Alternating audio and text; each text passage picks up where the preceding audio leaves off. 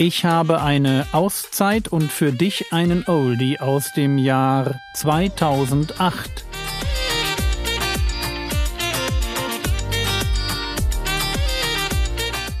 Theologie, die dich im Glauben wachsen lässt, nachfolge praktisch dein geistlicher Impuls für den Tag. Mein Name ist Jürgen Fischer und diese Woche geht es um ein liebevolles Miteinander. Und dann müssen wir es lernen, eine Liebe zu leben, die nicht einfach nur Nettigkeit ist, sondern die übernatürliche Liebe ist. Eine Liebe, die Gott uns erwiesen hat am Kreuz, eine Liebe, die Gott uns geschenkt hat durch den Heiligen Geist, eine Liebe, die Stück für Stück Teil unserer Natur wird, in dem Maß, wie wir uns umgestalten lassen in, ja, in den Charakter Jesu. Und dann wird die Gemeinde auf der einen Seite ein Ort, wo wir unterschiedlich bleiben. Das ist ganz wichtig. Wir bleiben unterschiedlich. Wir werden nicht identisch. Bitteschön, wir bleiben ganz wir selber. Und auf der anderen Seite wird es ein Ort, wo wir in dieser Unterschiedlichkeit, weil wir einander lieb haben, eins werden. Wir brauchen die Unterschiedlichkeit, damit Gott sein Ziel erreicht. Stellt euch das bei einer Fußballmannschaft vor. Ja? Du hast einen Torwart und du hast einen Stürmer. Das sind unterschiedliche Leute, die unterschiedliche Aufgaben haben. Kannst nicht einfach auswechseln und sagen, so in der zweiten Halbzeit geht mal der Stürmer ins Tor und der Torwart geht mal vorne. Das geht nicht. Deswegen ist es so Quatsch, wenn man denkt, in der Gemeinde müssten alle gleich sein. Jeder hat seine Position, auf der er spielt. Und damit er die Position spielen kann, Deswegen ist es wichtig, dass er er selber bleibt. Deswegen ist das so falsch, ja, wenn man so denkt, naja, wir bilden mal so eine Kommune. Ja, am Eingang gibt jeder seins ab und dann sind wir alle gleich. Das ist Quatsch. Dann erreichst du nichts mehr. Du bist du und du darfst du bleiben und du sollst auch du bleiben. Äh, ich will es noch ein bisschen radikaler sagen. Niemand ist verantwortlich für dein Leben. Ich bin nicht verantwortlich für dein Leben. Du lebst dein Leben. Und ich, ich will dir überhaupt nicht vorschreiben, wie du dein Leben zu leben hast. Ich kann dir nur sagen, lebe dein Leben bitte so, dass du zuerst nach Gottes Reich trachtest. Und jetzt schau mal, wo Gott dich hingestellt hat in der Gesellschaft, in welchen Arbeitsplatz, in welches soziale Umfeld. Und was heißt das für dich da? Ich werde mich nicht hier vorne hinstellen und sagen, jeder muss sein Geld weggeben und die Mission spenden, dann ist gut. Das stimmt einfach nicht. Sondern du lebst an deiner Stelle, wo Gott dich berufen hat, dein geistliches Leben aus. Ich kann dir sagen, Habsucht ist falsch, das ist eine Grenze, ja. Und wenn du äh, alles nur für dich haben willst und niemandem was anderes abgibst, also wenn du nicht freigebig bist, das ist auch falsch. Aber dazwischen, ja, zwischen Habsucht und, und Freigebigkeit, das ist ein Riesen, ja, merkt ihr, da ist doch, da, ist eine, da passen fünf Lebensstile rein, die ganz unterschiedlich sind. Und ich weiß nicht, welcher Lebensstil für dich richtig ist. Ich merke nur, wir werden unterschiedlich antworten auf die Frage, wie soll ich mein Leben leben? Und diese unterschiedlichen Antworten werden daher kommen, dass wir unterschiedliche Plätze in der Gesellschaft besetzen, unterschiedliche Zielgruppen haben. Und wir müssen ein bisschen aufpassen, dass wir das nie miteinander verwechseln, dass wir nicht neidisch werden auf die, die formal mehr haben und nicht sehen, mit welcher Verantwortung sie an der Stelle ausgestattet sind.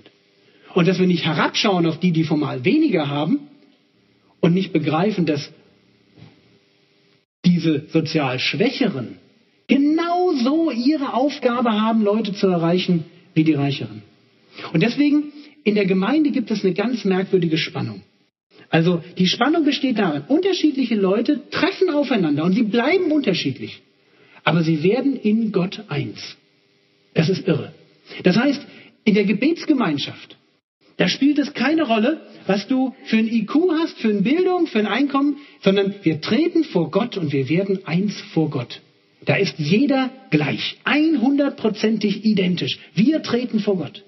Und dann gehen wir quasi wieder raus in die, in die Welt, jeder an seinen Ort und versuchen da in unserem Umfeld, so wie Gott uns Gelegenheit schenkt, Gemeinde zu bauen. Und deswegen ist das ganz wichtig, wenn wir in der Gemeinde zusammen sind, dass der, der weniger hat, nicht denkt, ach, ich, ich bin irgendwie ein armer Tropf und ich weiß gar nicht, was ich hier soll und ach, wenn ich nur, wenn ich nur dies und das hätte, ja.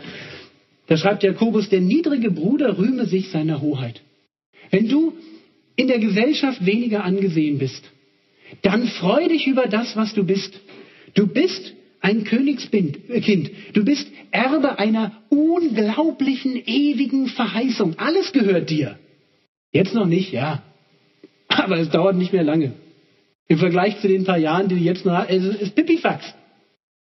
Und dann sagt Jakobus, der Reiche aber, also dem es besser geht, der rühme sich seiner Niedrigkeit. Der Reiche darf wissen, im Licht des allmächtigen Gottes bin ich nichts. Der darf einen ehrlichen Blick auf sein Leben werfen. Das ist ein Schnipp. Das ist so schnell vorbei.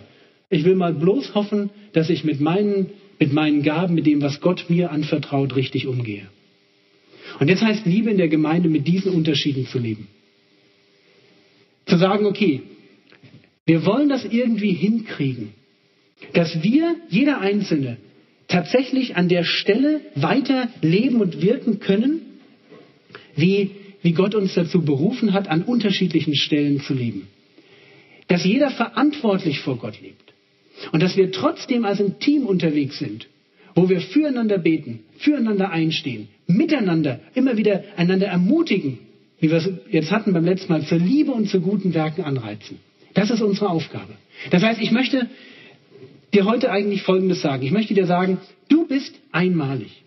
Du bist dazu berufen, in einem bestimmten Lebensumfeld zu evangelisieren. Und das ist erstmal das, in dem du drin gesteckt hast, als du dich bekehrt hast. Niemand wird die Menschen, die da leben, so leicht erreichen, wie du das tun kannst. Das ist erstmal das, was wir begreifen müssen. Und dann, weil wir unterschiedlich sind, aber auch unterschiedliche Leute erreichen wollen, werden wir immer ein, ein, so ein unterschiedlicher Haufen sein. Wir werden immer ein Haufen sein von Leuten, die, die irgendwie nicht zusammenpassen.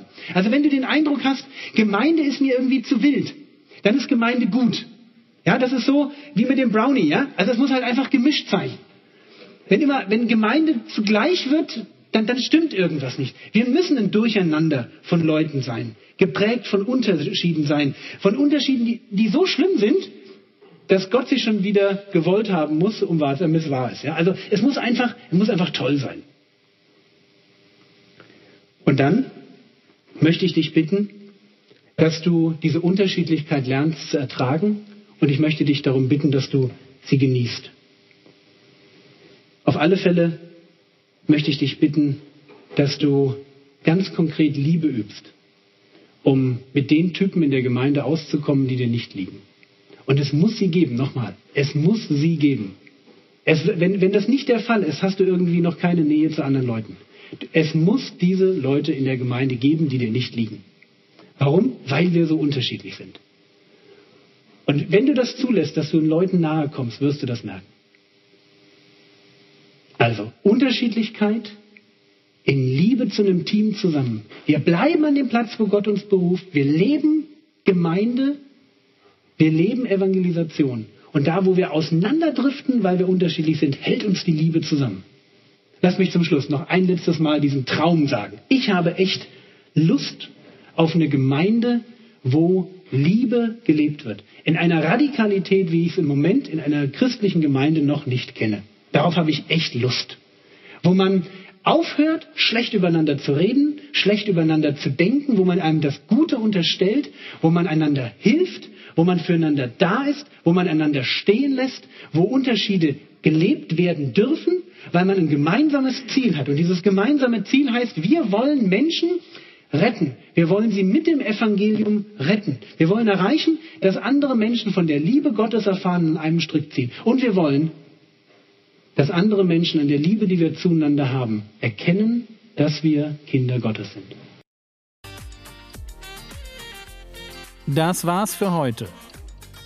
Der Herr segne dich, erfahre seine Gnade und lebe in seinem Frieden. Amen.